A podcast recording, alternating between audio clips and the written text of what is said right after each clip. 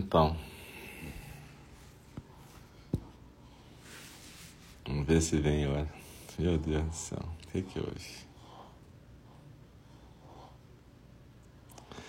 Agora deu um. Ah, voltou. Então, boa noite.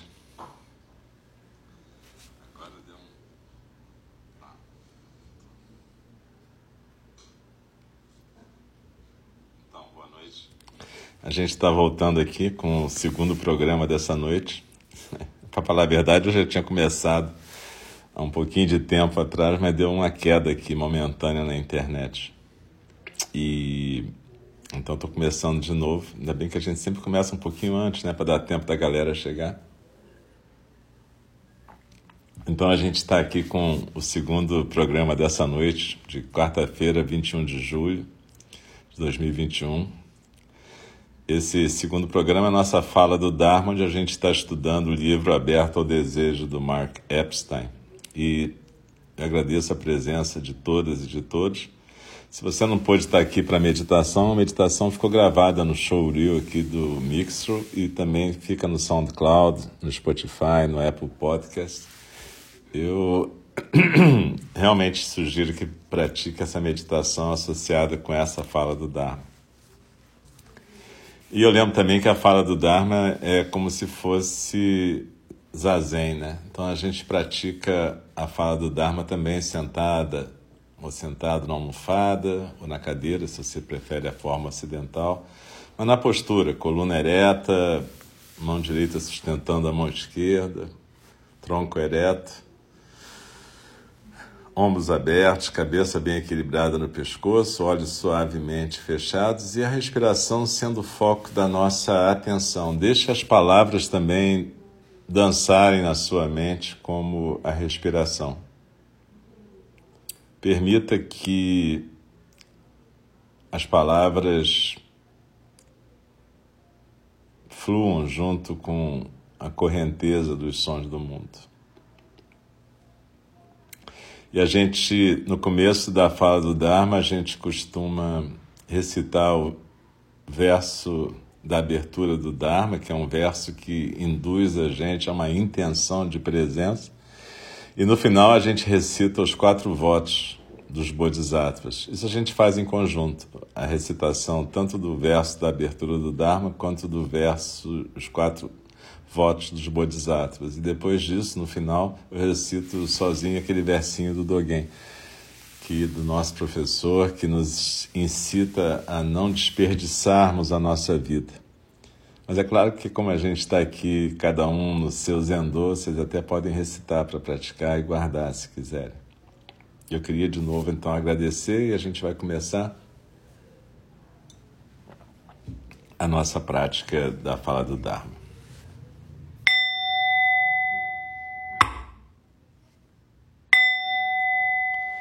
O Dharma, incomparavelmente profundo e precioso, é raramente encontrado, mesmo em milhões e milhões de eras. A nós é dado vê-lo, ouvi-lo, recebê-lo e guardá-lo.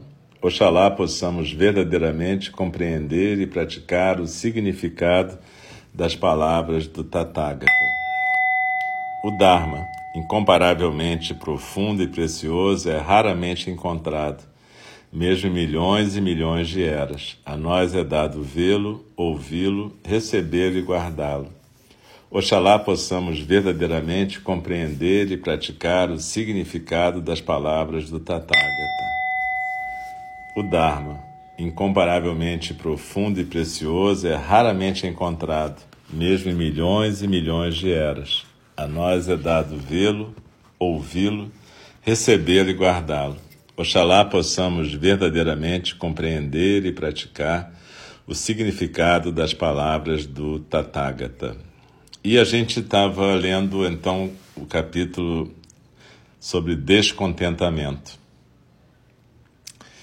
E a gente terminou nesse trechinho. Ao nos apegarmos à aparência extrínseca das coisas, esperamos nos satisfazer completamente. Buscamos nos unir ou nos fundir como eu fiz com minha mulher, como um antídoto contra nosso sofrimento. Mas esse tipo de satisfação é impossível, pois as qualidades que projetamos no objeto desejado, permanência, estabilidade ou objetificação, não existem de fato. Como resultado inevitável, ficamos desapontados. A disparidade entre a forma como vemos as coisas e a maneira como elas realmente são é a raiz do nosso embate com o desejo. Quando, porém, aprendemos a incorporar essa disparidade como parte da nossa experiência, o desejo pode ser um professor em vez de uma aflição. Podemos nos abrir mais a isso quando paramos de lutar com o modo como ele nos decepciona. Agridoce. Essa é uma percepção que podemos encontrar não apenas nas antigas civilizações indianas, mas também na Grécia Antiga. A poetisa e estudiosa Anne Carson, em um brilhante ensaio sobre Eros, cita os poetas líricos gregos para dar uma ideia do paradoxo ao qual o desejo inevitavelmente nos leva. Ela cita um fragmento de um dos versos de Safo, no qual o desejo é descrito não como se fosse doce como o morango, mas sim, entre aspas, agridoce. Agridoce é a palavra correspondente em português, mas da maneira como Carson retraduziu o poema, invertendo a palavra inglesa correspondente, isto é, bittersweet em sweet bitter, mostra como Safo percebia o desejo, percebia o desejo. Primeiro ele é doce, sweet, e depois vem a mordida. Citação de Safo, então. Eros, mais uma vez, me deixa de perna mole, provoca em mim uma tontura. Doce, amarga, impossível de se combater, criatura que rouba. A qualidade do sabor não é a primeira coisa que nos chama a atenção nessa passagem marcante. Safo captura primeiro a qualidade cruel do desejo. Eros, mais uma vez, infere ela, logo traz o desamparo. Então Safo aborda a qualidade sobrenatural, quase impessoal do desejo e a maneira como ele nos domina. Criatura que rouba, impossível de se combater, que nos deixa tontos, amolece-nos os membros e nos leva a fazer coisas as quais nunca pensamos sermos capazes. Quase como uma conclusão posterior, o sabor doce amargo flutua até a superfície. É uma experiência complicada. Conforme a interpretação de Carson, há uma característica, entre aspas, unificadora no desejo. Ele nos faz ver como os dois polos da afeição podem ser unidos numa experiência única, como esses opostos não são, na verdade, opostos mas dois lados da mesma moeda. Abre aspas. Amor e ódio convergem no desejo erótico, observa ela, repetindo as percepções dos mais experientes terapeutas de casais da atualidade. Por que isso acontece? Carson explica: o desejo só existe por aquilo que falta. Por ser predicado na falta, estimulado pela separação e sempre surgindo contra a realidade, destina-se a ser incompleto, ou pelo menos a não satisfazer qualquer vontade que ele venha a despertar. Freud foi tão tocado por essa verdade como Tussafo. Enquanto fundador da psicanálise, ele se sentava no consultório e observava o desejo dos seus pacientes desdobrar-se diante de seus olhos. Mais do que a maioria das pessoas, ele evitava julgar o que via. O terapeuta, declarou ele, abre aspas, deve dar atenção imparcial a tudo que deve ser observado, fecha. Embora ele não soubesse, essa foi a mesma instrução que Buda deu a seus monges quando os ensinou a ouvirem a si mesmos. Examinando por baixo da superfície da repressão vitoriana, Freud descobriu uma torrente de libido a qual ele descreveu com tanta incredulidade quanto seus antecessores gregos, chegando essencialmente às mesmas conclusões. Abre aspas. É a diferença quantitativa entre o prazer da satisfação exigida da que é de fato alcançada que fornece o impulso que não permitirá que se detenha em nenhuma posição atingida, concluiu. Somos impulsionados adiante, percebeu Freud.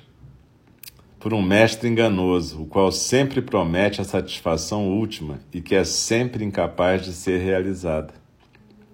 O que queremos do sexo, desejava Freud saber. O que exigimos dele? Tem a ver com um prazer não satisfeito? Parecemos estar buscando um nível de alívio que não está disponível e ficamos bravos quando ele não vem. O espanto de Freud ficou evidente quando ele confrontou essa realidade. Abre aspas. Sempre há em associação com o relacionamento erótico, sobre e acima de seus componentes sádicos, uma parcela de pura inclinação à agressão. O objeto do amor não vê sempre essas complicações com o grau de compreensão e tolerância que a camponesa demonstra ao reclamar que seu marido não a ama mais, pois não bate nela mais de uma semana. Fecha aspas. Encontramos no humor de Freud a exploração do mesmo fenômeno que Safo e Anne Carson abordaram o desejo, tanto quanto promete alívio, traz decepção. Não obstante, essa decepção é necessária para que o desejo seja mantido. Que tipo de sistema é esse? Trata-se de um ardil 22, um dilema. A sobrevivência do desejo depende da sua frustração. Quando parece ter atingido sua meta, começa a cobiçar outra coisa qualquer. Nunca sabe quando parar. E nós somos os veículos dessa, desse drama interminável. É impossível combatê-lo. O desejo nos envolve mais uma vez. Como se estivesse batendo manteiga, o desejo nos molda conforme sua imagem, doce e amargo. Conforme concluíram os ascetas das religiões do mundo, estar totalmente sob o encanto do desejo é uma perspectiva amedrontadora. Mas, de acordo com aquilo que os praticantes da yoga do desejo descobriram, as decepções inerentes ao desejo podem ser interessantes. Elas aprofundam nossa vida interior, fazendo-nos crescer e iluminando a verdadeira natureza da realidade. Apesar das nossas melhores intenções, o desejo continuamente nos lança num tipo peculiar de vazio. Segundo o retrato que Anne Carson faz, há sempre três personagens em qualquer história sobre Eros. Aspas. Amante, amado e aquilo que fica entre eles. Fecha aspas. Esse terceiro personagem, o obstáculo entre os dois, é o fator crítico na trilha do desejo. É aqui que o ensinamento mais útil do budismo começa a fazer sentido.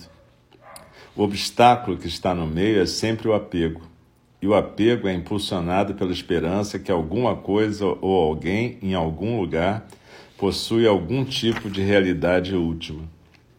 Quando é transformado em objeto de contemplação, o desejo sempre revela uma verdade desconfortável, porém libertadora. Nem o amante, nem o amado têm a solidez que julgamos ser necessária. O vazio que se coloca entre o amante e o amado é um reflexo dessa falta de solidez. Queremos possuir ou ser possuídos, mas nada é substancial o bastante, nem dura o suficiente, ou é suficientemente permanente, ou é real o bastante para satisfazer completamente. Na linguagem budista, disse que nada é o bastante real por si próprio para ser inteiramente satisfatório. Na verdade, a transcendência que o desejo busca só pode ser encontrada ao se aceitar esse fato. Não importa o quanto protestemos, sempre há algo que vem no meio. Não houve meios para Sita evitar a objetificação que Ravana fez dela. Meu apego fez com que eu ficasse longe da minha esposa na Jamaica. Quando Mike devorou o bolinho da sorte, isso o impediu de saborear a guloseima. Apesar de as circunstâncias mudarem como formas em um caleidoscópio, os resultados são sempre os mesmos. O desejo deve confrontar o vazio que nosso apego quer erradicar. A maneira como lidamos com esse vazio faz toda a diferença na nossa vida. Os versos de Safo, como as reflexões de Freud, nos banham em sua praia. Será que nós choramos e perseveramos como Nasrudim? Provamos o amargo junto com o doce, como safo? Ou será que podemos abordá-lo ainda de outra maneira? Tanto Safo como Nasruddin, o sábio Sufi, indicam a natureza do desejo de Buda.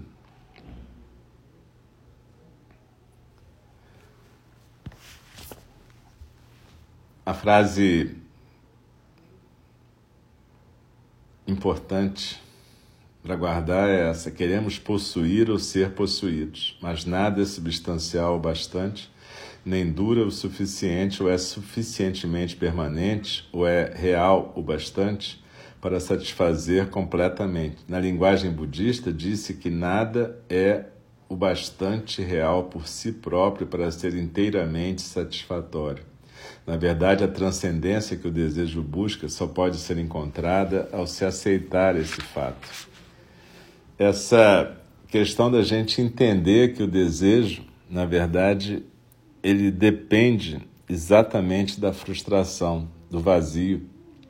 Porque é, o fato de haver esse espaço vazio entre o amante e o amado que provoca a báscula, o movimento. O movimento é a vida, a vida depende do desejo. Mas ao mesmo tempo, a vida depende também da gente não ficar travado no apego. O apego é exatamente quando a gente quer travar o movimento, quando a gente não aceita essa insatisfação básica da condição humana.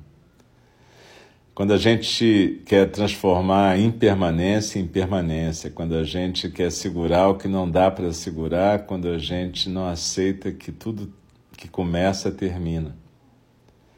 Lembra daquelas cinco lembranças que a gente recita de manhã quando acorda, né? É da minha natureza envelhecer, eu não posso evitar a velhice. É da minha natureza adoecer, eu não posso evitar a doença. É da minha natureza morrer, eu não posso evitar a morte. Todos os seres e coisas que eu amo compartilham a natureza da mudança, eu não posso evitar a separação. Meus atos são minhas únicas posses verdadeiras, eu não posso evitar as consequências dos meus atos. Meus atos são o chão onde eu fico de pé. Pois é, exatamente isso. O chão da experiência consciente nesse momento. O chão da nossa experiência são nossos atos. Os nossos atos é que nos manifestam nesse mundo. A nossa ação compassiva vai nos manifestar como bodhisattvas, ou a nossa ação ignorante, obscurecida pelo apego, vai nos manifestar como Ravana, como um demônio. A verdade é que o movimento é a constante da vida. E o movimento significa que a impermanência é a constante. Mas é exatamente nessa falta que está a transcendência do desejo.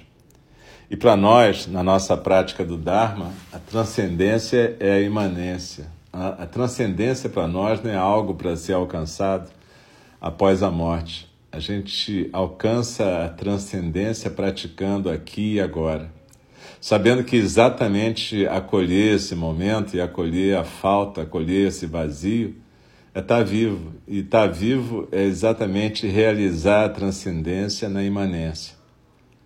É compreender que é exatamente a morte que dá sentido à vida.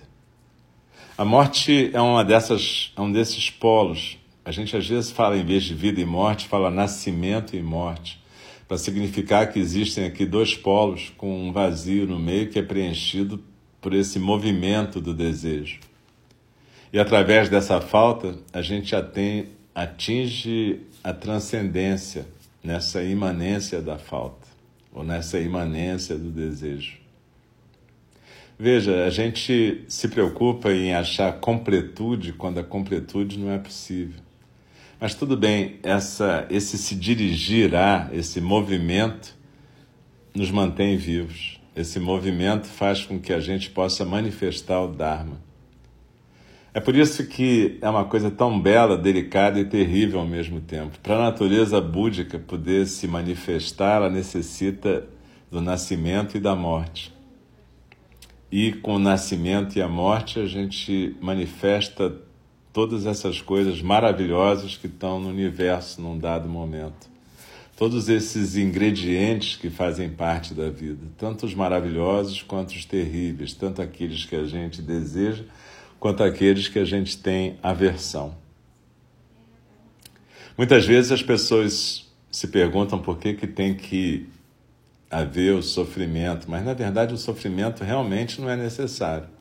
A questão é como é que a gente reage à falta, à dificuldade, à dor, aos acontecimentos que fazem parte da vida. Envelhecimento, doença e morte. E também alegrias, casamentos, namoros, sexo, comida, tudo que faz parte da vida. Tudo isso tem que ser aceitado como ingrediente da vida. E a gente transforma frequentemente em sofrimento quando a gente se apega a um ideal de como deveria ser a vida. Quando a gente fala sobre não haver bom nem ruim, agradável nem desagradável na prática do Dharma, a gente não está falando de que não existe, enquanto sociedade feita de relações, objetivos e valores que a gente mantenha: respeito, integridade, ética, é, compaixão. Todos esses valores são importantes, mas eles têm a ver com a possibilidade da gente manter o Dharma fluindo, manter a vida fluindo mais perfeitamente sem criar obstáculos para ela. É importante a gente entender que cada um de nós, como Bodhisattva, tem uma função de ajudar a não atrapalhar a vida, ajudar o fluxo da vida, ajudar a nascer e ajudar a morrer, ajudar as coisas a não serem, não sofrerem o obstáculo dos nossos egos e dos nossos apegos. Tudo isso de certa maneira, são koans. Né? Muitas vezes a gente acha que para praticar basta a gente ficar à vontade na vida, estar tá presente e sair fazendo o que der na telha, mas não é bem assim. O Buda falava em treinamento, falava em disciplina e falava nos três treinamentos: treinamento de atenção e concentração, que a gente costuma chamar de meditação, treinamento de ética, e disciplina, que significa como a gente se relaciona com todos os seres, inclusive com nós mesmos, e o treinamento em sabedoria. Então ele falava de três treinamentos que se manifestam em oito caminhos de libertação. Então, como a gente quer seguir o caminho do Bodhisattva, a gente tem que aprender a se disciplinar e a renunciar a certas condutas que vão afastar a gente da prática do Dharma. Esse não é uma coisa muito fácil, mas a gente está sempre num fio da navalha. A gente tem que aprender a viver nesse espaço da falta sem querer preencher ele necessariamente com qualquer coisa que a gente possa imaginar que vai nos completar. Pode ser uma droga, pode ser o álcool, pode ser sexo, pode ser até relação amorosa também. Trabalho, tanta coisa que a gente quer colocar nesse lugar da vacuidade para se sentir menos angustiado. Mas se a gente começa a conviver com essa com esse vazio de uma forma menos preconceituosa, de uma forma que a gente possa realmente aceitar os ingredientes da vida, a gente começa a ficar mais tranquila diante de cada evento, de cada circunstância que vai sempre se transformando. Então, a minha sugestão para essa semana é que a gente possa realmente não só praticar a meditação que a gente praticou antes, no, na primeira metade, no primeiro programa de hoje, que é uma meditação que se volta exatamente para essa aceitação dos ingredientes e da vacuidade. Mas também a gente praticar o não saber, o testemunhar e a ação engajada compassiva a cada momento da nossa vida. Entender que cada momento é um momento de escolha. A gente pode escolher usar palavras duras, ásperas, ou a gente pode usar palavras mais suaves, sem ter que mentir, mas usando palavras mais suaves. Ser sensível ao estado afetivo daquele ser que está diante de nós, para que a gente possa efetivamente desempenhar o nosso papel de bodhisattva. Às vezes o papel do bodhisattva é ficar calado e quieto só, não é necessariamente fazer alguma coisa Mas para isso a gente tem que ter sensibilidade essa prática toda sobre a qual a gente conversou e praticou hoje. Então, vamos tentar lembrar disso essa semana. E agora a gente vai recitar os quatro votos dos Bodhisattvas.